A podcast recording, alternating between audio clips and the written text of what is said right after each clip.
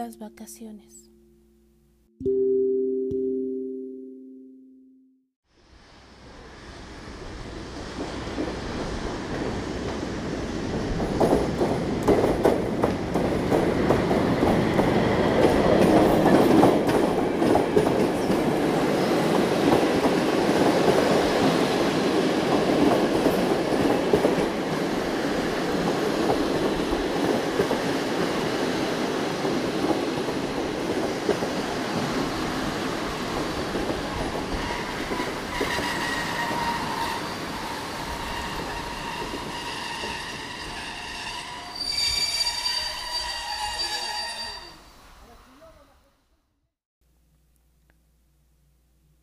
El tren comenzó a frenar. Habíamos llegado a San Miguel. Mi estómago se hizo nudo y las palmas de mis manos se empaparon.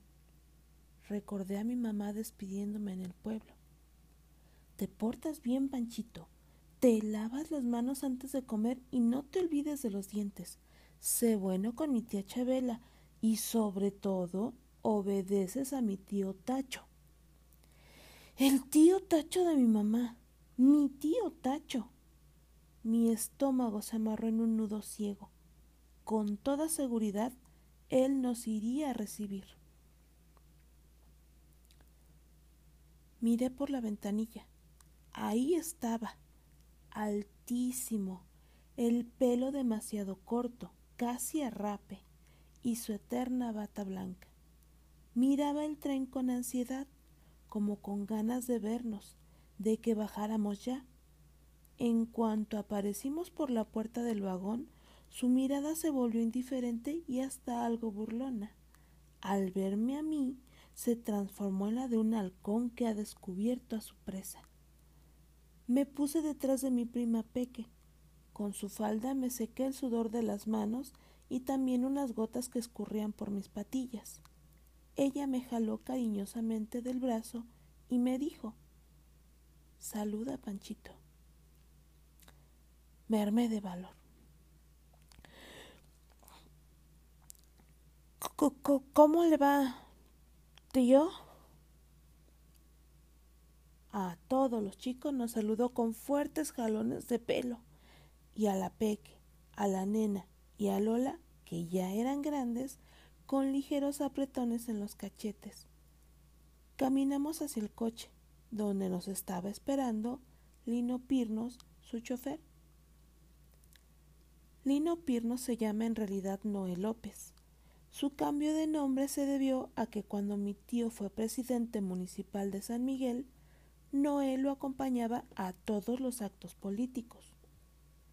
Y como al final de estos ponían el disco del himno nacional, en cuanto Noé se sentía cansado o aburrido, se le acercaba y en secreto le pedía que ya se tocara el himno para que pudieran irse, pero con su muy particular forma de hablar.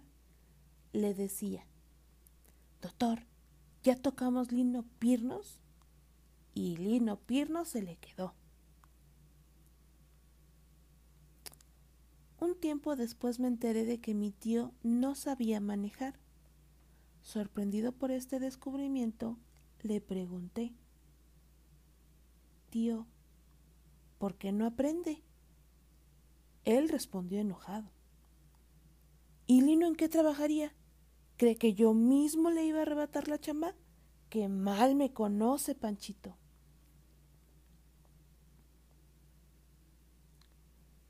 Llegando al coche, saludamos a Lino y tratamos de ganarnos el lugar unos a otros. Mi tío, con voz enérgica, nos indicó. No cabemos todos de una vez. Haremos dos viajes. Que se vayan primero los chiquitos. ¿No le parece, tío? dijo la Peque. ¿Por qué los chiquitos? respondió enojado. No, Peque, es pésimo sobreproteger a la gente. Lo dejaremos a la suerte. Lino, présteme una moneda. Mi tío Tacho se hablaba de usted con todo el mundo. Solo se tuteaba con mi tía Chabela. voló el cobre. Águila, sol. A las tres grandes les tocó irse en la primera tanda. La Peque le propuso quedarse con nosotros, pero él respondió con un no rotundo. Entonces le sugirió que él mismo lo hiciera, pero ni siquiera le contestó. Solamente le echó una de sus duras miradas y ella se subió al coche muy seriecita. Mi tío se asomó por la ventanilla y gritó Adiós, niños. Se cuidan, ¿eh? Si se les acerca un robachicos, pelean con uñas y dientes. Pobre del que se deje robar. Y el coche arrancó.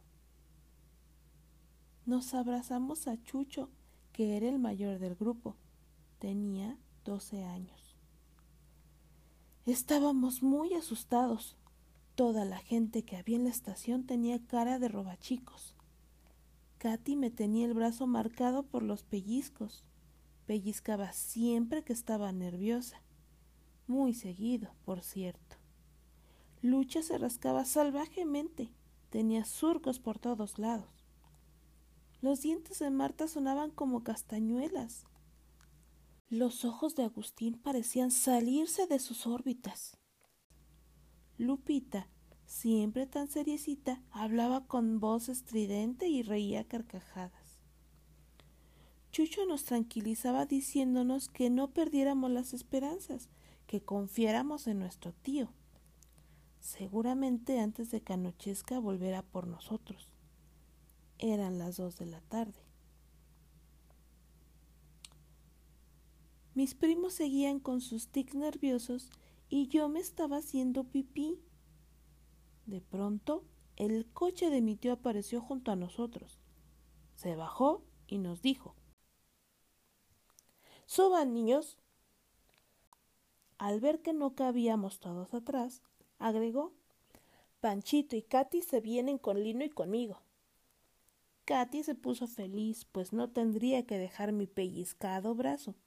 Yo, disimuladamente, me cambié de lugar para que al menos siguiera con el otro. Ya en el coche le dije a mi tío en voz baja Tío, quiero hacer pipí. Muy bien, Panchito, me contestó. No hay problema. Hágase en los pantalones. ¿Cómo, tío? le pregunté asombrado. Mire, niño, me explicó. Si su necesidad es de tal magnitud que no pueda dominarla, adelante, desahóguese. Nada más no me vaya a apuntar a mí.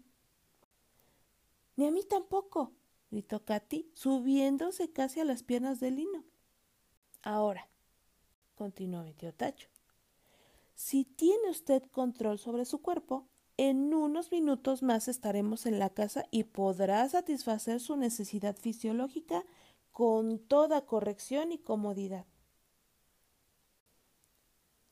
Yo crucé fuertemente las piernas y descubrí, con agradable sorpresa, mi capacidad para dominar necesidades fisiológicas, práctica muy útil en la vida.